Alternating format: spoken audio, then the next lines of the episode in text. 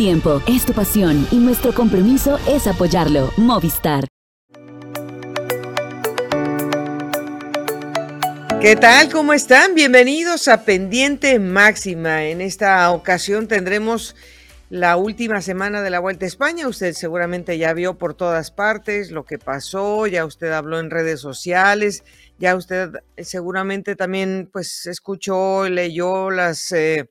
digamos que las entrevistas de pues, los hombres del, del podio pero nosotros queremos agregar también pues nuestro, nuestro granito de arena sobre esta situación que se vivió, que fue pues extraordinaria debido a, la posición de podio del Jumbo, de otros grandes protagonistas. Estaremos haciendo ese recorrido. También vamos a tener la charla con el presidente de la Federación Ecuatoriana de Ciclismo, porque ya está a la vuelta de la esquina, la vuelta eh, de Ecuador precisamente. Y al final estaremos con eh, nuestro compañero Eder Garcés, que está también ya listo para la cobertura del clásico RCN y algunas noticias también de eh, los eh, corredores que se encuentran en este momento en Europa, los colombianos del GW Shimano Sidermec. Así que empezamos con los saludos, como siempre, y ahora desde la casa, ahora sí, hasta, hasta Cali, con un abrazo muy grande. ¿Cómo estás, Mari? ¿Qué tal, Goga? Saludo especial, ya un poquito más lejos, pero siempre con la misma energía y el mismo gusto de compartir eh, estos comentarios sobre la Vuelta a España y, por supuesto, después de todo lo que ha sido este cierre tan especial de la ronda ibérica y todo lo que aún queda por disputarse en nuestros países. Pues Mari, la verdad es que ya, ya uno no sabe cómo, cómo acomodar históricamente lo que se vivió en la vuelta. Em, algunos dicen que fue por falta de competencia, otros dicen que es que este equipo eh, tiene demasiado talento y que ya acaparó, digamos que mm, la eh, que se está quedando con el protagonismo, pero que no nos está permitiendo que otros corredores tengan ah, algún tipo de exhibición, sobre todo cuando hablamos de las grandes. Em, y con el éxito vienen las críticas también. Parece que hasta en el éxito se tienen que criticar a, este tipo de, equipos, Mari. Em, pues está claro, victoria en las tres grandes, victoria en un podio, lo barrieron, eh, se fueron como el mejor equipo. Entonces, eh, ¿dónde dejamos al Jumbo Visma em, después que también tuvieron sus problemas íntimos en esta tercera semana? Sí, realmente es muy curioso todo lo que se ha desprendido de esta situación tan particular que nos ha permitido ver un podio completo de un equipo como el Jumbo Visma. Pero diría Goga que desde el principio, sin saber lo que iba a pasar, eh, sí eh, se notaba que el equipo iba con una intención o con una ambición muy grande a la Vuelta a España y no solo persiguiendo ese objetivo con Primo Roglic. Es decir, aunque siempre había sido un hombre de confianza, de buscar las victorias y en esta particularmente con tres podios, pues esa apuesta de llevar a Jonas Vinegar a la vuelta después de todo lo que había sumado en el Tour de Francia y de conseguir su gran objetivo de la temporada, pues decía que el equipo definitivamente quería ir por ese triplete que, también nos, nos deja para la historia. Y no solo eso, mirar la nómina del conjunto, eh, yo creo que también estábamos de acuerdo antes de que iniciara la carrera, que iba a ser muy difícil hacerle competencia hombre por hombre a este conjunto. Claro, el ciclismo es impredecible, hay una cantidad de situaciones que se desprenden. Creo que la vivieron también otros rivales como Remco Benepol. Sí esperábamos ver a Remco pues en una posición diferente, aunque no contaba con ese acompañamiento de equipo. Eh, pero hizo lo que pudo eh, por hacer también eh, ese espectáculo que el público esperaba y también por reivindicar su propio esfuerzo para llegar en un buen nivel. Pero al final creo que lo que nos debe quedar claro eh, o, como semblanza de todo esto es que son muchos años de trabajo, eh, son muchos años de apoyo de unos mismos patrocinadores y demás, y es una detección de talento que incluso lleva también muchos años dentro del equipo, porque si hablamos del propio Sepcos, pues eh, está desde el 2018 en la nómina neerlandesa. Eh, así que creo que más allá de, poder decir que si los rivales estuvieron a la altura o no, creo que sí concuerda una cantidad de factores que permiten que este dominio se haya presentado de tal forma en el podio final. Bueno, además digo, hay muchos conceptos que flotan, el concepto de, digamos, no ser justos o el concepto eh, del, regalo que también se ha manejado por mucha gente em, con relación al triunfo que se ha podido llevar Sepcos. Em, creo que hay, un concepto que se reveló, creo que durante la tercera semana, que fue precisamente la inclusión de Jonas Vingegaard, que de alguna forma descuadró lo que se había hablado al principio de la temporada y por eso Primos hizo giro, no volvió a hacer nada, se preparó en Burgos, pero hizo un campamento de altura para llegar a defender el título de la Vuelta a España. Quería la cuarta victoria y en el interim aparece la figura de Jonas me imagino que el equipo estaba, bueno, si podemos tener a Jonas, pues mejor, porque pues así podemos asegurar la victoria de un lado o del otro. Pero como en la misma teoría cae también la figura de, de Sepp y Sepp alcanza a estar una, en una fuga, que no es porque se fue el solo, porque se fue Marc Soler, se fue Miquelanda también en esa fuga. Entonces, todos esos ingredientes al final como que le explotaron un poco en las manos al equipo y em, no por mal, porque finalmente se quedaron con el título, pero sí en el, en el manejo de, esa riqueza de talento, eh, eh, posiblemente se le sale de las manos un poco la personalidad de, los corredores y al final también creo que se levanta la mano y dice, bueno, pues que no estoy aquí pintado, esto no lo vine a hacer aquí de gratis, ni, ni me invitaron nada más y estoy aquí sentado sin hacer nada. Eh, sobre todo porque se defendió muy bien en la Cronos, eh, Mari. Entonces, lo que pues ah, se refleja es que al equipo le sigue entrando también mucha cátedra para poder manejar esto que ya tiene en las manos. Sí, yo creo que una de las cosas más difíciles de, manejar en cualquier área profesional es ese talento, es cómo, cómo lograr que ese talento pueda convivir y pueda fluir de manera exitosa cuando se presentan estas situaciones en las que pueden brillar no solo uno, sino varios ciclistas. Em, era, era, era realmente interesante esta apuesta y como lo decía al principio, creo que se veían muy ambiciosos los integrantes del Jumbo Visma apostando por esta carrera en España con, con semejante nómina que trajeron porque estaba Vilco Kelderman, Attila Walter y todos estos ciclistas que realmente también hicieron un gran trabajo que se refleja también en ese triple podio al final de la competencia. Pero también creo que es muy natural ver esa reacción, el hecho de que Primo Roglic tal vez no compartiera mucho esa determinación final de no pelear por la carrera en esa última semana,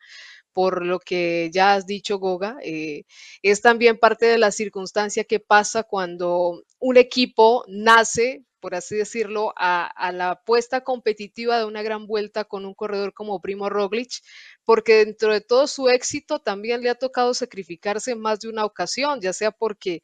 tuvo una caída, no se dieron las circunstancias, entonces siempre es el primer sacrificado, Primo Roglic, o porque aparece Jonas Vinegar como un candidato con mayor posibilidad de ganar el Tour. Entonces creo que es muy natural, hace parte de esa naturaleza humana que es ambiciosa, que persigue unos objetivos y que ha trabajado por ellos, que se presente este tipo de, dilemas, como también la ambición de Sepp de decir, no sé si vuelvo a estar en esta condición y si vuelvo a estar ante la oportunidad de quedarme con la victoria de una gran vuelta. Y es algo para pues si bien no ha trabajado directamente para lo que siempre se ha esforzado y cuenta con la condición. E igualmente Jonas Vinegar también es un hombre que persigue unas ambiciones. Entonces, sí es natural ver esta reacción más allá de todo lo que se generó a través de las redes sociales. Eh, creo que eso no lastima la amistad porque cada uno también entiende que hay una parte profesional y, hay una ambición desde este punto de vista. Entonces, sí es muy difícil para los hombres del Jumbo Visma, para los técnicos, pero creo que finalmente pudieron sortear bien y revertir un poco ese mal efecto que estaba generando también esa última semana.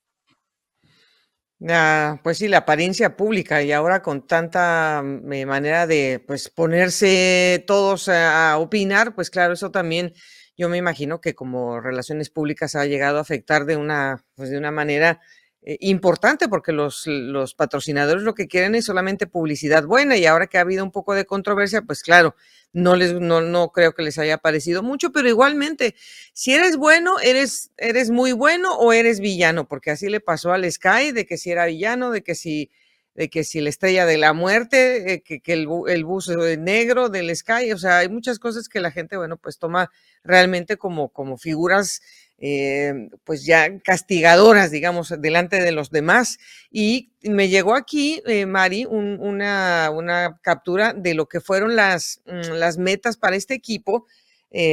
ahora mismo la vamos a, poner en pantalla con, con Josie que nos va a ayudar, pero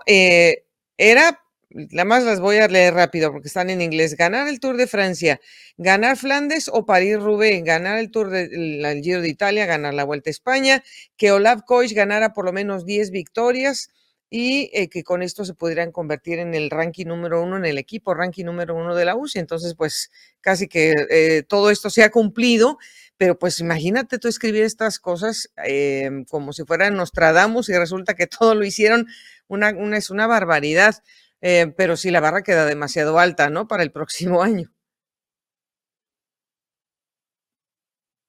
Realmente alta, muy difícil y cuando leías esa proyección, Goga, recordaba también el comienzo de la temporada en las clásicas, también fue un equipo muy dominante el Jumbo Visma. Yo creo que cuando uno va correlacionando también todo ese rendimiento del año, pues uno dice realmente han trabajado muy duro, han perseguido con mucho trabajo estos objetivos porque como lo decíamos también al inicio, es un equipo que ha venido creciendo. Eh, claro, por supuesto, ha tenido una inyección económica importantísima, pero eso también debe ir acompañado de una detección de talentos, de una suma de corredores que pueden aportar de la mejor manera a ese desarrollo del equipo. Y mm, bueno, desde el principio realmente los vimos eh, tanto a Roglic como a Vinegar muy fuertes en la primera parte de la temporada e igualmente al resto del equipo, a los clasicómanos, a los velocistas, haciendo un gran trabajo en esa temporada de clásicas. Así que, pues es como eh, hacer todo el proceso y en esa parte final apuntar a lo más alto y efectivamente se les ha dado y de qué manera. Pues digamos que si alguien faltó al baile, porque casi todos los corredores españoles intentaron, no pudieron, por diferentes circunstancias, eh, pues definitivamente queda Remco también expuesto. No sabemos si él mismo se acabó el equipo, eh, pues con toda esta búsqueda de salidas, fueron seis las escapadas que se llevó eh, no, mm, yo, yo le preguntaba a Santiago Botero, con el que hago la transmisión, le, preguntaba, bueno, Santi, ¿cómo es que voy a medir ahora a Remco? Porque, pues, lo que hizo es una barbaridad, porque seis, seis salidas, eso no se hace. Eh, realmente nadie lo puede hacer, y sobre todo la contundencia, porque de esas se llevaron cuatro victorias, eh, pues, con, con él. Pero entonces, ¿cómo medimos a Remco? Porque ya estaba muy lejos, entonces la, apuesta de él pues era sin, sin, presión, Mari, porque es que él podía salir, no tenía ningún, ningún tipo de, de amarre, digamos, atrás del, del, lote. Finalmente, Remco hace lo que sabemos hacer hasta el último día, que igual pues también con Filipo gana, que Filipo le dijo, ay, a ver qué se nos ocurre hacer el último día, resulta que el otro se lo toma a pecho y le dice, vente, vámonos a hacer aquí la fiesta en el día de los sprints eh, de los sprinters, perdón, igualmente terminó ganando un sprinter, pero, pero eh, Mari, eh, sí podemos medir bien lo que hizo Remco eh, en la vuelta por cómo se dieron las cosas. Cuesta un poco poder tener un balance real. sí me hubiera gustado poderlo ver pues en el manejo, porque siempre nos ha dejado ahí a la puerta, aunque ya fue campeón de una vuelta a España, pues en ese enfrentamiento directo con el mejor equipo no ha podido tener al final es, esa presión de tener que cargar con tres semanas, de estar cuidando siempre a los rivales. Eh, yo sí siento que realmente Remco necesita de un mejor soporte en el equipo. No, no, no vamos a decir que esa fue la única causa por la que no pudo estar a la altura de esa batalla en la vuelta, pero sí, sí necesita estar mejor respaldado y mm, pues aunque no, ya, ya se dio por vencido en esa búsqueda de los primeros lugares de la clasificación general, para hacer lo que hizo igual hay que contar con una muy buena preparación eh, con la que llegan todos a la Vuelta a España, claro está, pero lo de Renko está un punto más arriba, esa búsqueda constante de victorias y demás, eh, yo creo que hace parte de, de, ese factor diferencial de un hombre como Renko Benepol y ese orgullo deportivo que también lo va a llevar siempre a estar un puntito por encima en cuanto a la propuesta, en cuanto a lo que puede buscar y eso pues le termina dando una clasificación de la montaña, que en la vida hubiera imaginado ver a Remco vestido de la clasificación de la montaña. Uno, uno espera verlo o en el podio o ganando la contrarreloj, pero no peleando como lo hizo hasta el final esa camiseta de la montaña. Pero creo que todavía sí nos, nos queda ese, esa deuda de ver a Remco en tres semanas en una gran vuelta y con un mejor respaldo de equipo. No me cabe duda que, teniendo esos factores puede pelear directamente y yo lo sigo poniendo como un rival muy fuerte a la hora de buscar un título de grandes vueltas. Pues eh, yo me imagino, si alguna vez le pasa eso a Tadej Pogachar, que no creo, pero podría ser, imagínatelo ahí también buscando seis victorias como, como se sabe que a él también le gusta atacar de lejos y esto, entonces, pues es una manera también de hacer una carrera. Vamos a ver si a alguien de ese calibre le llegara a tocar una situación así, si se mueve igual que, que Remco los que mm, pues quisieron moverse, pero entre ellos por el puesto, eh, puestómetro literalmente fueron los corredores eh, españoles, eh, pues me, da mucha pena porque no vimos al mejor Ayuso quizás, porque no tenía, eh, o sea, tuvo gente fuerte, porque no hay que negar que había gente fuerte en el UAE, pero a lo mejor no de una manera tan, tan digamos que proponiendo a esta, a esta ficha al, frente. es difícil pues verlo así, pero es que el equipo estaba como un poco desconectado Mikel Anda se vio muy bien con el equipo del Bahrein Victorious, que la última semana nos regaló tremendo espectáculo como colectivo. Y pues Enric más, ya sabemos que pues es, es Enric y, hasta donde le dio y hasta donde, eh, según él dijo que su equipo tenía para la montaña, Mari. Sí, Goga, yo creo que de, de, esta vuelta a España, varios corredores nos causan un poco esa sensación como de que, bueno, si ya definitivamente ven que es difícil luchar por ese primer lugar de su equipo o por llevarlo a un lugar más alto en la tabla general,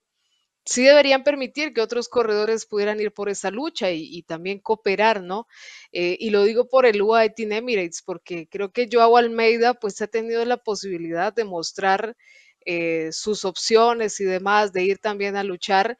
pero siempre nos queda pues como en deuda. Es lo mismo que Alexander Blasov, llegan otros corredores más jóvenes, como en el caso de Juan Ayuso, de Keanu de Brox, y definitivamente son esos corredores que vienen empujando fuerte y que vienen diciendo podemos ser esa posibilidad que tanto han perseguido en este caso Enric Mas y Joao Almeida. Pero creo que esa es la diferencia entre un gregario eh, que, sabe que siempre va a trabajar por sus líderes como Sepp Kos o entre un corredor que puede contribuir en un equipo, pero que finalmente ni, ni deja esa línea de favorito o de líder y, decide trabajar por la causa de un colectivo. Y esa es la parte que también complica un poco a veces las aspiraciones de los jóvenes, como los que vimos en esta Vuelta a España, porque hay que decir que los dos en mención, tanto Ayuso como Udebrox, pues nos han demostrado una gran capacidad y a lo mejor con ese respaldo de esos líderes que ya tienen una gran experiencia, porque no hubieran podido tener una mayor ofensividad en esa última semana, sobre todo. Al final no tenía mucho que perder. E, ese es, ese es, el punto, que a muchos les da miedo perder su silla donde están en ese momento, los puntos a lo mejor ya no son tantos, siendo quinto, siendo cuarto, que bueno, yo no creo que Juan Ayuso haya querido realmente ser cuarto, pero bueno, hasta ahí se dieron las circunstancias para él porque los demás estaban muy adelante. Pero de esos nombres que has dicho de los jóvenes, también eh, quiero resaltar eh, Finn Fisher Black, creo que es un corredor que se, ha encontrado muy bien en la montaña, es un corredor que promete una, un bastión importantísimo precisamente en la escalada y también en el control, porque tiene una pinta muy buena también de rodador, entonces es una de esas figuras que mm, se destacan muchísimo. Eh, María y otro que, bueno, pues el español también, Pelayo Sánchez, me parece que también ha hecho una apuesta más, mm, o sea, mayor hacia su futuro profesional y tenemos entendido que el hombre estaría eh, yéndose al Movistar, pero, no hay, pero hay otros también que han sido muy jóvenes, eh, Mari, y que, que, movieron la carrera también como, como gente de, de, de apoyo y de avanzada. No hay duda, y, y en ese camino, pues a- hay que resaltar em, a un corredor que a lo mejor en otros tiempos de, del ciclismo colombiano, hablando también, pues un top 10 hubiera sido algo realmente extraordinario. Claro, sabemos que la historia de Colombia ha cambiado en estos últimos años de manera muy positiva porque han estado en los primeros lugares del podio, pero yo creo que lo de Santiago Buitrago también es, es de resaltar muchísimo ese nivel o esa forma en la que ha ido creciendo año tras año. Eh, es muy importante valorar también ese, ese proceso de desarrollo que han tenido los corredores, que no siempre es fácil llegar a ese nivel de rendimiento y que al final pues Santiago termina en ese top 10 muy valioso para él, muy trabajado. Eh, además, con esa exhibición que ya mencionabas, Goga hizo el equipo, el Bahrein Victorious, con grandes nombres como Mikel Landa y también Wout Poels, que al final incluso pues pudo conseguir esa victoria. Mm. Y bueno, pues de esos nombres jóvenes que ya habíamos escuchado algo de Max Pool, finalmente lo vemos también con el DSM, es otro muchacho que aunque después se cayó por ahí en un revolcón que le tocó, también en los últimos cuatro días, pero también se vio muy bien en la montaña constantemente hasta donde antes de la caída le dio el cuerpo para estar adelante. Eh, otro corredor que también me parece que destacó más allá del escándalo de lo del gato, porque pues de eso no se nos va a olvidar nunca, lo de Antonio Tiberi, Mari, pero es que cuando lo vimos ahí haciendo como si fuera un gregario de, pero de mucha polenta. Yo creo que hoy por hoy hay muchísima presión para estos jóvenes y por eso llegan a las carreras también con esa gran preparación este, cuando hacen parte de estas nóminas de los equipos para una gran vuelta, pues llegan también con ese compromiso de hacer un gran trabajo y creo que nos, nos queda esa imagen de corredores que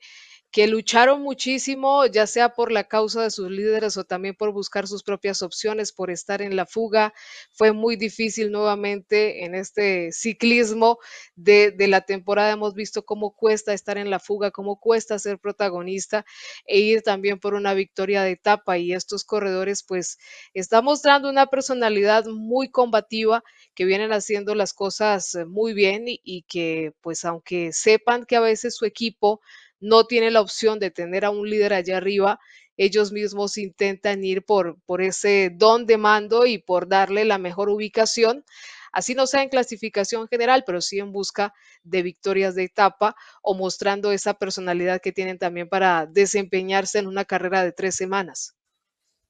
Mi, de las cosas buenas que dejó esta, eh, esta celebración de, en España, pues ha sido la renovación de contrato para Eduardo Sepúlveda, dos años más con el Otto Destiny, luego de que pues se dejó ver en la montaña, estuvo atacando, eh, creo que es una muy buena opción para que Sepu pueda terminar el año. Eh, pero yo creo que en general, tanto lo que pudo hacer y meterse en una fuga, en la fuga que pudo, porque a veces no se puede la fuga que uno quiere, Mari, pero Inés Rubio se metió en una fuga, sí fue un top ten. Eh, Egan Bernal se metió en una fuga, fue top ten. Y bueno, pues Santiago fue el que quedó más cerca con un tercer lugar y pues también eh, Juan Sebastián Molano, que al final un poco las circunstancias que se dan en carrera, pues a veces no, no beneficia a, los sprinters como ellos quisieran en una carrera de tres semanas. Eh, Caicedo con, eh, Diego Camargo, o sea, creo que el bloque de, de latinoamericanos, incluido Edic Fagundes, que terminó la carrera, no podemos decir que Latinoamérica no se dejó ver, porque es que todos los días hablábamos de uno de ellos. Por supuesto, Goga, siempre están buscando la fuga, siempre están intentando ser protagonistas y más allá de, pues siempre estar diciendo de que tienen que estar ahí al frente o de que tienen que corresponder siempre a la historia,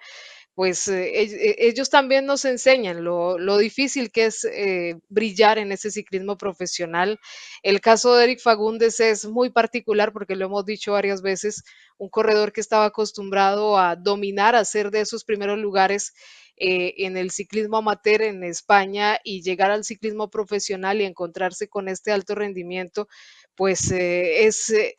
es muy importante que los jóvenes también vean todo lo que cuesta estar ahí a ese máximo nivel. Em, no es algo que se logre de la noche a la mañana, es mucho el trabajo que hay detrás. Or Luis Aguilar también no lo ha demostrado, a pesar de que no pudo completar eh, la competencia, es mucho sacrificio el que hay que hacer para estar ahí en las mejores condiciones. Y los corredores latinoamericanos, siempre, siempre lo decimos, tienen una capacidad de demostrar combatividad que siempre les va a hacer estar en momentos oportunos, como lo hizo Eduardo Sepúlveda, incluso luciendo esa camiseta de líder de montaña y pues se hacía increíble verlo ahí con todo lo que estuvo sufriendo para permanecer dentro del ciclismo profesional. Yo creo que es, es la constancia de, de lo duro que es el ciclismo, de lo que hay que luchar y lo vemos también en corredores consagrados, Goga, Rui Costa, Wout Pauls, verlos cómo les alegra una victoria y cómo la persiguen, creo que nos dejan pues esa reflexión de que no es tan fácil, de que ellos siempre están apostando por hacer la mejor actuación, pero es que no siempre se encuentran en las mejores condiciones para estar ahí, en el primer lugar. Y no solamente físicamente, sino tácticamente, porque el equipo es un ente vivo que se mueve entonces, si una cosa funciona un día y se tienen que acoplar todos para una cosa o para otra, a veces también esas intenciones que se tienen desde el inicio, pues no se pueden concretar porque el equipo tiene que irse ajustando a las cosas que van sucediendo, pero nos da gusto por los muchachos y, que no, y bueno, habrá gente que, ah, es que nunca les queremos pedir lo máximo. Claro que sí, pero nosotros, nosotros como aficionados les apreciamos cómo se mueven, cómo, se, cómo, cómo, la, cómo hay entrega, pero los directores deportivos son los que finalmente les van a decir si está bien o mal, porque pues de eso depende también su estancia en los equipos, lo que respondieron cuando se les necesitó, a veces en unas funciones invisibles para nosotros también, dentro del pelotón. Entonces estamos pues contentos de verlos ahí. Y finalmente, Mari, pues eh, pensar que, Portugal, ¿no? Que por segunda ocasión va a ser la salida de la Vuelta a España, también es algo que motiva porque son lazos muy íntimos los que hay entre estos dos países en lo ciclístico. Por supuesto, y qué bueno también por, por este país que cada vez nos ha mostrado muchísimo protagonismo en el ciclismo mundial. Hablábamos hace un momento de Joao Almeida, de Rui Costa, que por supuesto también encabezan pues esa, esa afición de Portugal hacia el ciclismo, esa posibilidad también de, de estrechar las fronteras, de que el ciclismo se convierta en ese factor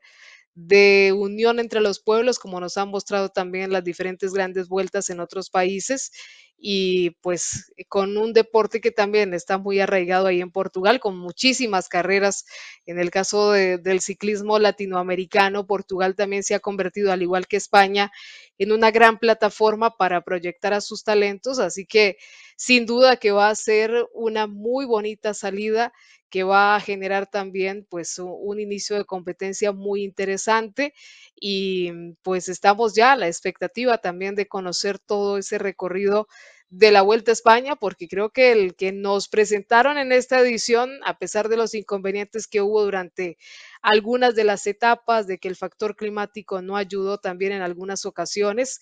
pues creo que el espectáculo estuvo también bien planificado en ese tema de los trazados, con esos finales tan bonitos y con etapas tan exigentes como la del Tourmalet o la del Angliru. Bueno, ya estaremos esperando, ya muy pronto se va a revelar el giro, y esperaremos lo de la vuelta para que entren por Galicia y, no se sientan como que no los, no los tomaron en cuenta ahora, pero ya sabemos que en eso nunca nadie queda bien. Lo que sí es que ya nos están tocando la puerta porque vamos a ir a una charla muy importante por el desarrollo de una competencia también que es básica para el desarrollo del ciclismo en Sudamérica. Así que no se vayan, ahora volvemos.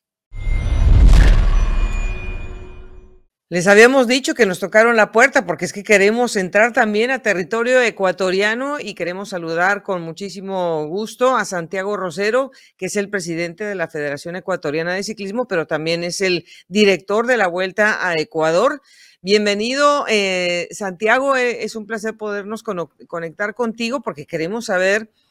pues la Vuelta a Ecuador no es, un, no es una tarea fácil, ya lo sabemos. ¿Cómo ha sido para ti en este año específicamente el reto de poderla mantener viva?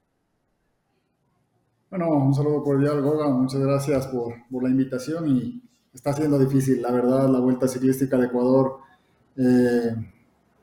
tal vez otra persona al frente la cancelaría. Nosotros tenemos una responsabilidad con nuestros deportistas, con el desarrollo del ciclismo ecuatoriano. Cuando asumimos la administración de esta federación era cambiar toda la, la institución como tal, toda eh, la línea que tiene el ciclismo ecuatoriano, porque de alguna forma eh, lo hemos hecho a través de la dirección deportiva y hoy al frente de la Federación Ecuatoriana de Ciclismo nos compete todo el ciclismo nacional, no solo la ruta, sino las otras modalidades. Y bueno, en eso nos hemos enfocado,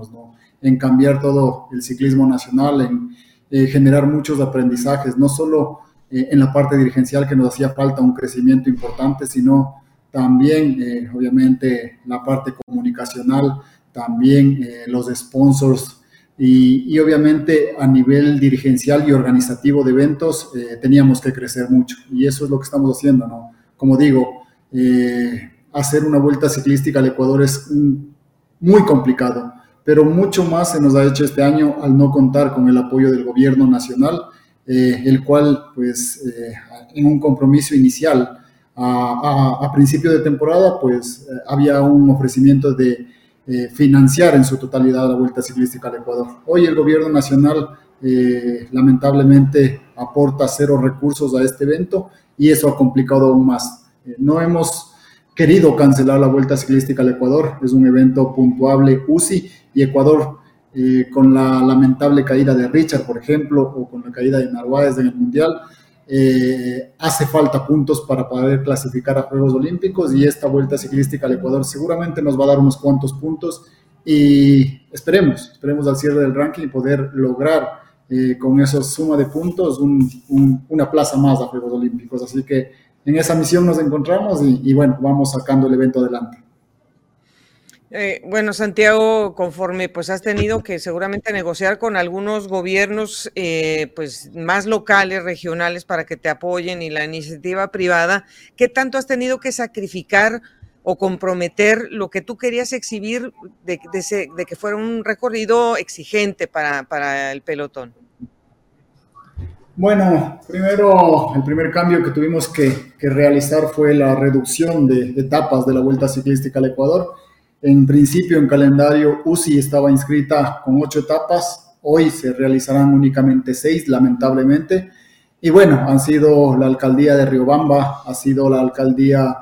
eh, de Cotacachi, por ejemplo. Estamos en negociaciones con Cayambe también. Son eh, lugares que están apostando por esta vuelta ciclística al Ecuador. El caso de Riobamba es muy particular quiere convertir, el señor alcalde quiere convertir a, esta ciudad en una ciudad deportiva de América y eso eh, obviamente requiere de llevar eventos eh,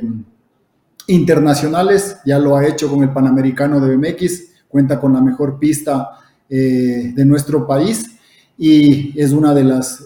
mejores a nivel latinoamericano. lo ha hecho con esta vuelta ciclística al Ecuador, tendrá sede de la Vuelta a la Juventud y la Vuelta Femenina que se realizará en el mes de octubre. Y te voy a contar una primicia, eh, será sede también de los campeonatos nacionales que se correrán en febrero del 2024. Así que Riobamba le está apostando muy fuerte y nosotros gustosos de poder llevar todos nuestros eventos ciclísticos a esta ciudad. Eh, también tengo aquí conmigo a Marisol Toro Mari, si quieres preguntarle a Santiago. Adelante. Gracias, Goga. Pues con el saludo especial para Santiago, mm, parece increíble estar escuchando este panorama del país que tiene al actual campeón olímpico Richard Carapaz, pero con estos esfuerzos que se están haciendo, Santiago, pues cómo ha tomado también el, el ciclismo nacional, viendo el esfuerzo que se está haciendo por parte de la federación, cómo se ha dado ese respaldo de los equipos. Realmente ha contado con, ese apoyo y con ese espaldarazo de quienes eh, conforman toda la federación? Bueno, mira, esto es un cambio que nosotros estamos haciendo, como digo, desde que asumimos la administración. Eh, muchas de las veces generan, eh, esta, aplicación de normas internacionales generan un tanto de conflicto dentro de los equipos, pero creo que van entendiendo la razón de ser de una federación nacional. La verdad estaba un tanto descuidada y bueno, la hemos eh, dado el lugar que se merece hoy por hoy. Pero claro, esos conflictos eh, generan un poco rechazo. Sin embargo, en conversaciones con nuestros corredores World Tour en el Campeonato Mundial, por ejemplo, ellos eh, que vivencian todo el ciclismo a nivel internacional, pues están eh, alineados a lo que nosotros estamos haciendo desde la Federación Ecuatoriana de Ciclismo, respaldan totalmente la situación. Nosotros hemos cambiado las vueltas ciclísticas del Ecuador, no se corren por las principales, hablemoslo así en términos eh, europeos, por las principales autovías. Hemos encontrado carreteras de segundo, tercer orden que, eh, siendo sincero, ni siquiera nosotros aquí a nivel de Ecuador, como ecuatorianos, las conocíamos. Y genera una satisfacción poder generar estos eventos en estas carreteras de segundo y tercer orden que se asemejan mucho a lo que se corre en las principales carreras en Europa. Principalmente tenemos provincias como la de Chimborazo, con la ciudad donde arranca la vuelta ciclística al Ecuador, Riobamba, o la provincia de Tungurahua, la provincia de Cotopaxi. Son provincias de nuestro país que tienen eh, una red vial secundaria demasiado importante, así que estamos aplicando para que pueda llegar la vuelta ciclística al Ecuador a estas provincias y poder generar eso, ¿no? Porque es diferente correr en una autovía que correr en una carretera de segundo y tercer orden. Y desde ahí estamos partiendo como Federación Ecuatoriana de Ciclismo. Y obviamente los corredores nuestros que han integrado selecciones nacionales para ir al Tour del Avenir, por ejemplo, eh, entienden ese cambio de la Federación Ecuatoriana de Ciclismo. Ahora, eh, obviamente el no tener el apoyo del gobierno nacional genera también la imposibilidad de nosotros darles los beneficios que nuestros deportistas se merecen, como es... Eh, estas gestiones a través del hospedaje, la alimentación que brindan muchas organizaciones y que nosotros ya lo hemos hecho en anteriores ediciones, pero lamentablemente, perdón, en esta ocasión no es el caso y eh, ahí están arrimando el hombro los equipos, están ya presentes, hemos compartido con ustedes la cartilla técnica de esta edición de la Vuelta Ciclística al Ecuador, la mandamos a producir justamente el día de hoy y bueno, arrancamos con la Vuelta Ciclística al Ecuador. Eh, Santiago, también quería preguntarte, pues eh, se supone que, bueno, se ha arrastrado ya, digamos, como eh, el entusiasmo de, muchos que están buscando que los equipos ecuatorianos sean sumamente competitivos con los invitados internacionales. ¿Cómo tienes la balanza en esta edición 23 de la inscripción?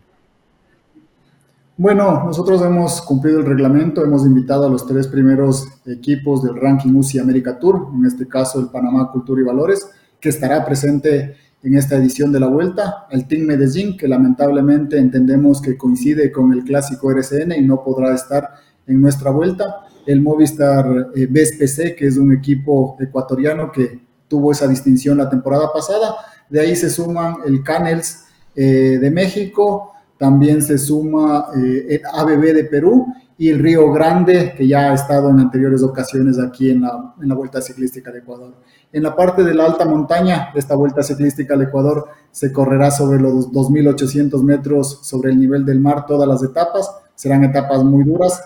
Eh, pasaremos por un puerto que no se ha pasado nunca en las 40 ediciones, así que estamos generando esa visibilidad en diferentes poblaciones para que puedan esa juventud vincularse al ciclismo nacional. Y bueno, pues para dejarte trabajar y hacerte esta pregunta, porque seguramente mucha gente querrá saber de la vuelta, se va a transmitir por radio, va a tener un resumen. ¿Qué invitación le haces a la gente para que haga la fiesta en la montaña que nos estás proponiendo? Sí, bueno, la, Vuelta Ciclística al Ecuador, por, por, la escasez de recursos mismo, no podremos contar con una transmisión en vivo que es un tema pendiente para nuestra administración, poder eh, generar una transmisión en vivo de calidad. Ya lo hemos hecho en los campeonatos nacionales, nos falta poder ejecutar una transmisión en vivo en la Vuelta Ciclística al Ecuador. Sin embargo, invitados todos a seguirnos a través de las redes sociales de la Federación Ecuatoriana de Ciclismo, donde eh, se vertirá información muy importante de cada minuto a minuto de lo que será mis etapas de la Vuelta Ciclística al Ecuador. Muchísimas gracias, Santiago Rosero. Estamos pendientes y siguiendo, como tú nos has propuesto, esta versión de la Vuelta a Ecuador, seguir apoyando eh, lo que ustedes hacen y a los muchachos que van a dar la fiesta. Muchas gracias. Saludo, Olga. Muchísimas gracias por estar pendiente del ciclismo ecuatoriano. Te tenemos mucho cariño acá eh, hemos tratado de tenerte por acá, pues algún día se dará. Muchísimas gracias por, por estar pendiente. Bueno, pues ya escuchamos cuáles son, pues digamos que las bases con las que se va a hacer la carrera y dentro de los equipos, Mari, que pues se ha mencionado eh, Santiago Rosero, pues está el equipo eh, BSPC, que es, que es una escuadra que tiene además pues un talento, em, digamos, en conjunto con Colombia con Ecuador. Por supuesto, y la presencia de corredores que han estado marcando también de una u otra forma la pauta, como Juan Diego Alba, Marco Tulio Suesca, que también ha venido haciendo un gran trabajo, pues eh, de verdad sabemos que se han venido preparando muy bien y tienen un compromiso muy especial con esta vuelta, que con esas condiciones que mencionaba Santiago, pues creo que también se acomoda muchísimo a lo que tienen estos equipos como Movistar, Bets PC, el mismo Canels de México, son, son equipos que pueden entrar en esa batalla por la victoria de esta vuelta al Ecuador pues a pesar de, que no está al 100% por una lesión que tuvo hace muy poco tiempo, pero está tratando de regresar a su mejor momento. Juan Diego Alba nos habla acerca de cuál será su función y lo que quiere el equipo en esta vuelta a Ecuador. Eh, bueno, yo vengo con un objetivo, yo creo que pues, es ayudarle a mis compañeros, ya que esta vez no, vengo a la disputa, ya que tuve la caída en el Tour de Guadalupe y y bueno, hace poco terminé mi recuperación, entonces la verdad que no estoy, digamos, en, mi tope de forma, pero espero estar ahí con ellos ayudándoles en los momentos más cruciales de la carrera. Y la verdad que, que bien, eh, al mes de, al mes, a los 15 días de la caída me hice la resonancia y gracias a Dios pues no me apareció ya la fractura, pero sí se me alcanzó a desgarrar un músculo del cuello, entonces me tocó durar otros días eh, sin montar bici, pero la verdad que, que bien, o sea, me he sentido esta última semana entrenando bien, he entrenado juicioso, entonces la verdad que la recuperación bastante eh, la meta personal, que es, eh, yo creo que sería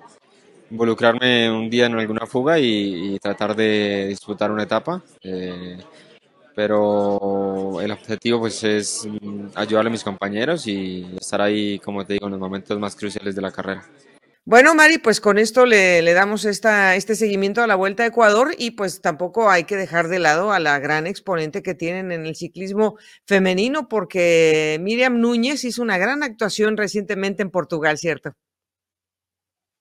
Pues se ha convertido este país en un lugar muy especial para las, las, ciclistas ecuatorianas. También en el ciclismo aficionado hemos tenido una muy importante representación. Qué bueno por Miriam, que de verdad es otra de esas abanderadas del ciclismo ecuatoriano. Ha buscado siempre abrirse camino a pesar de, de todo lo difícil que también es este lado femenino en territorio ecuatoriano ha venido creciendo poco a poco y ella es una de esas corredoras que ha venido dando el paso y ahora con esta reciente victoria en Portugal, con todo el Masi Tacti, donde también hubo participación colombiana, pues eh, no cabe duda que son resultados que motivan muchísimo a las corredoras y a los equipos que han confiado también en su talento. Así que vamos a seguir esperando muy buenas noticias y seguramente vamos a seguir comentando también este cierre del calendario femenino que poco a poco también va cayendo en territorio europeo.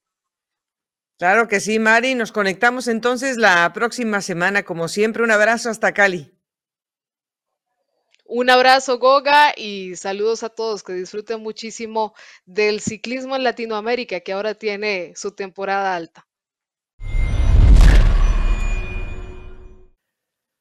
Bueno, ya llegamos a un segmento que es muy importante porque va a haber una competencia que es histórica y que, bueno, pues además va a tener una inscripción de primer nivel. Cada año siempre hay una buena inscripción, pero cada año todo el mundo se prepara para ya casi cerrar la temporada, por lo menos en el calendario colombiano. Y estamos con Eder Garcés, eh, el director de ADN Cycling, y que siempre nos acompaña con la información más detallada desde Colombia. Así que un saludo hasta Medellín, Eder, ¿cómo estás? Hola Goga, ¿qué tal? ¿Cómo estás? Eh, un saludo para ti, para toda la gente que siempre nos sigue a través de Pendiente Máxima. Y pues todo muy bien, marchando ya a cinco días de la segunda grande del año en el calendario nacional, que es el clásico RCN, una competencia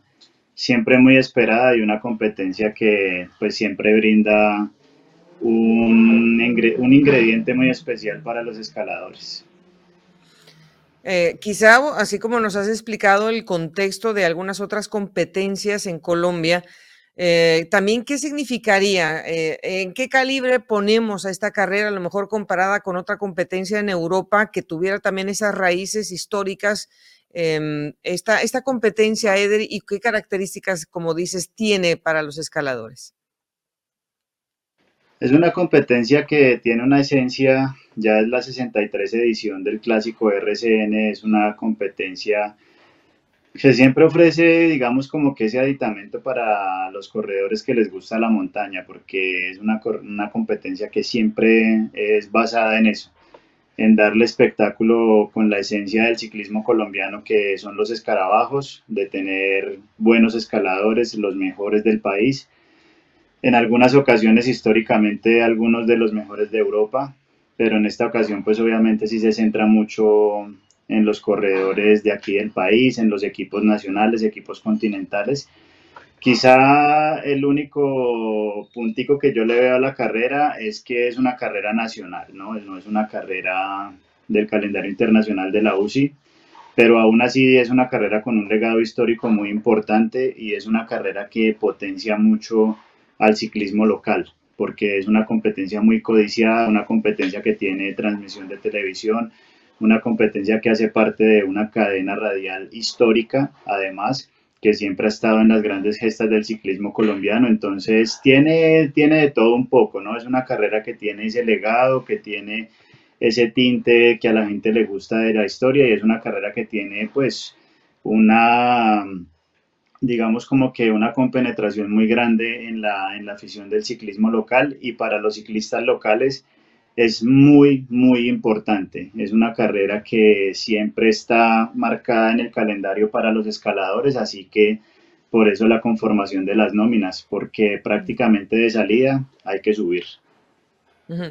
Eh, ¿Por qué no nos dices cuáles son esas, digamos que esos puntos más importantes, eh, hablando de pues, los premios de montaña, que mucha gente quiere saber por dónde va?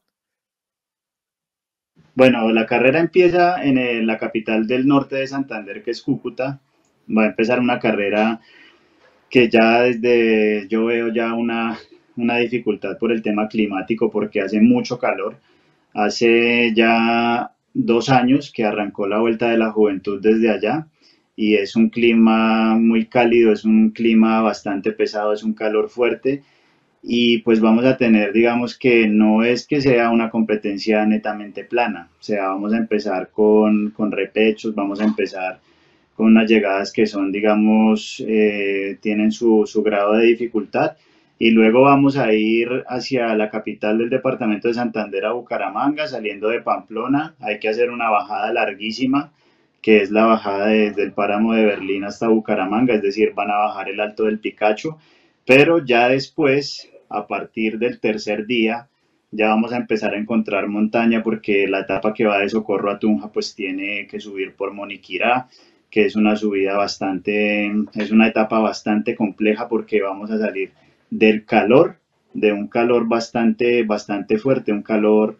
después de haber estado en Cúcuta y Bucaramanga, a salir ya de Socorro para llegar a la altura en Tunja. Entonces es una etapa que va a tener un cambio climático bastante drástico. Después vamos a estar en el departamento del Tolima y ya se sabe que desde el departamento del Tolima, cuando se va a llegar hacia la zona del eje cafetero, hay que subir el mítico alto de la línea en la quinta etapa que va de Ibagué a Pereira. Luego la sexta etapa que sale de Cartago y va a tocar el departamento del Valle, digamos que también va a ser algo muy bonito por esos lados, el norte del Valle, el Valle del Cauca por la Unión Roldanillo y Versalles.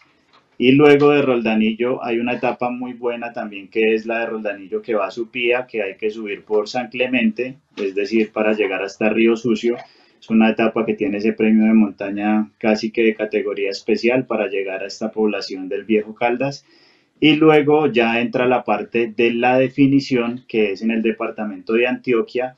en la etapa que va de la pintada a la estrella. Es una etapa bastante buena, durísima, porque tienen que salir de pintada y subir el mítico Alto de Minas para llegar a la estrella, que la estrella es el municipio que queda al sur del departamento de Antioquia y tiene un repecho de un kilómetro 500 que lo hicieron una vez en una vuelta a Colombia y los corredores llegaron en ese muro prácticamente que en zigzag. Fue aquella vuelta a Colombia que Miguel Ángel Rubiano tuvo la camiseta muchos días y que al final la perdió con Oscar Sevilla y la etapa final es la etapa reina para mí. Esa es la etapa que va a definir el 1, 2 y 3 de la competencia porque es una cronoescalada bastante complicada en el Alto del Escobero, aquí en el sur del departamento de Antioquia, también en Envigado. Es un puerto durísimo, que son 10 kilómetros y el promedio yo creería que está rondando entre el 10 y 12% de, en las rampas, tiene rampas hasta que llegan al del 20, 21. Es una subida muy dura que después de tantos días de carrera va a cobrar y va a cobrar bastante pesado.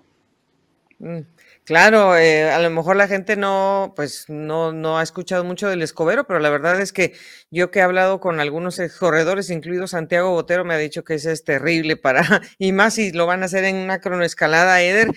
pues eh, es un infortunio que no pueda estar presente Miguel Ángel López, pues por la situación que tenemos en este momento de que está apartado de, de la competencia. Entonces, pues claro, eh, el equipo del Team Medellín pues va a querer ganar la carrera, Eder. Entonces, ¿con qué armas se presenta esta escuadra y qué rivales crees que van a estar a la altura también para buscar el título? Pues mira, Goga, eh, el Alto del Escobero, como bien lo marcabas, es muy duro. De hecho, Sepkus, para hacer un, un, contexto actual, mm, hizo la subida en entrenamientos en su preparación acá y, y él es fiel testigo. Creo que tiene el tiempo de la subida. Y pues el Team Medellín va a presentar como siempre un equipo de gala. Han ganado el clásico RCN en las últimas cinco ediciones. Es el equipo a vencer, sin lugar a dudas. Obviamente que tenían cifrada la esperanza eh, todo el ciclismo colombiano de ver a Miguel Ángel López después de esa vuelta a Colombia tan hermosa que hizo. De verlo en esta carrera tan, tan tradicional para nuestro país. Pero bueno, tienen al actual campeón que es Aldemar Reyes. El Team Medellín tiene algo particular y es que nunca se juega una sola carta en carrera entonces han tenido campeones distintos a lo largo de estos cinco años y eso le da un ingrediente especial. Es un equipo que siempre tiende a dejar un espacio a la sorpresa y tienen un corredor como Javier Jamaica que también es un escalador muy bueno y que podría hacer una gran carrera. Rivales. Rivales del Team Medellín, pues digamos que eh, las últimas clásicas regionales se ha visto muy bien el equipo del orgullo paisa eh, con Sebastián Castaño que ha demostrado regularidad, hizo buena vuelta a Antioquia y puede ser uno de los corredores que pueda estar ahí, digamos como que en el marcador del top 5 por la regularidad que ha demostrado a lo largo del año. El EPM tiene una base de escaladores muy buena, tiene a un ex campeón de clásico, ex corredor del Team Medellín como Tito. Eh, tiene a José Tito Hernández, tiene a Daniel Méndez que viene haciendo un temporadón en Colombia, escalador ya con experiencia en Europa y viene haciendo las cosas muy bien. Y tienen también a Alexander Hill que también es otro corredor que ya ha hecho podio en Clásico de RCN y también ha sido podio en Vuelta a Colombia, es un corredor que a nivel nacional es muy bueno. Y yo le abriría un espacio muy especial a Rodrigo Contreras que pues es un corredor que le hace falta ese escalón de ganarse una de las grandes del ciclismo colombiano. Siempre gana las clásicas regionales, es un corredor muy regular, un talento en la crono, pero vamos a ver si eh, en esta ocasión se le da de poder estar en lo más alto del podio. Es un corredor que viene haciendo las cosas muy bien y tiene un buen bloque. Y yo le daría un espaciecito al GW Chimano Sidermec. No tienen Andrés Pinzón, una lástima haber perdido a Andrés Pinzón para esta carrera eh, ocupó el podio el año pasado y es un escalador neto con el que se iban a jugar la clasificación este año. Infortunadamente su lesión en el Tour del Avenir no se lo permite, pero yo le voy a poner unas fichas porque es un equipo que tiene corredores jóvenes de mucho talento. Germán Darío Gómez podría hacer una buena carrera, pero yo le quiero dar un espacio y me la quiero jugar porque pues así tiene que ser esto también. Yo creo que Diego Pescador va a hacer una carrera muy buena. Es un corredor escalador que para mí este podría ser, digamos, como que un paso más de calidad a todo lo que ha mostrado durante el año a nivel nacional e internacional y es un corredor joven de los que se buscan ahora y yo creo que él podría tener una opción de hacer una buena carrera. Bueno, pues con todos estos ingredientes, la verdad es que sí, este, se antoja muchísimo poderlo seguir. Espero que abran la transmisión para eh, internacionalmente para que las, lo podamos seguir eh, eh, por, por la vía de, del internet, ¿verdad? Porque eso sería muy bueno. pero bueno, Eder, ya que estás tocando el punto del GW Shimano, pues también ellos estuvieron hace muy poco corriendo en Italia. ¿Qué más, qué más hay del equipo? en representación europea o si van a viajar a otro continente para cerrar el año? No, pues mira, Google, la base de asentamiento va a ser Italia. Ahí es donde han escogido eh, por las gestiones que han hecho allá, pues junto con Gianni Sabio y el profe Luis Alfonso Celi, de tener un calendario nutrido a fin de temporada, con el fin de también poder foguear otros talentos jóvenes y también darle como una visibilidad internacional a la marca. Han hecho tres carreras que pues el nivel ha sido bastante duro, Goga, porque donde esté Pogachar tú sabes que es complicado, es un corredor que siempre va a imponer las condiciones y pues han estado compitiendo contra tres equipos World Tour bastante fuertes, contra Ineos, UAE, EF. No es fácil para un equipo continental estar en Europa, pero han hecho lo mejor posible Empezaron con Giro de la Toscana, luego hicieron una buena carrera en el Memorial Pantani que resultó una carrera, mejor dicho, tremenda, terrible. Terminaron solo 15 corredores de 147 y Alejandro Osorio terminó clasificado en el puesto 15, es decir, que tuvo un buen nivel, tuvo un buen rendimiento ese día. Y el puesto 16 también de Santibumba en el trofeo Mateotti, que era un trofeo que terminaba pues al sprint y él estuvo ahí metido, digamos, como que entre los 20 mejores de, de la jornada está muy bien y ya empiezan el 22 Adriática Iónica, la única carrera por etapas que van a tener en este ciclo en Italia. Tres etapas, todas en el sur de Italia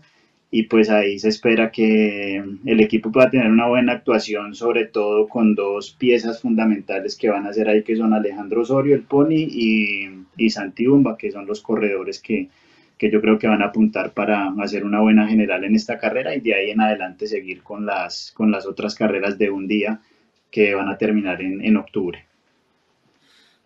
Bueno, pues eh, a ver si me toca, porque yo voy a andar por allá cerrando también el calendario de las clásicas italianas. Eh, pero sí es importante, pues que, porque mucha gente eh, se le olvida que está este equipo haciendo todavía su, su tránsito de temporada y es bueno que lo, lo podamos seguir aquí eh, muy de cerca, Eder, pero bueno, entonces tú ya te nos vas y te vamos a tener que pescar en algún momento de la carretera la próxima vez que nos veamos.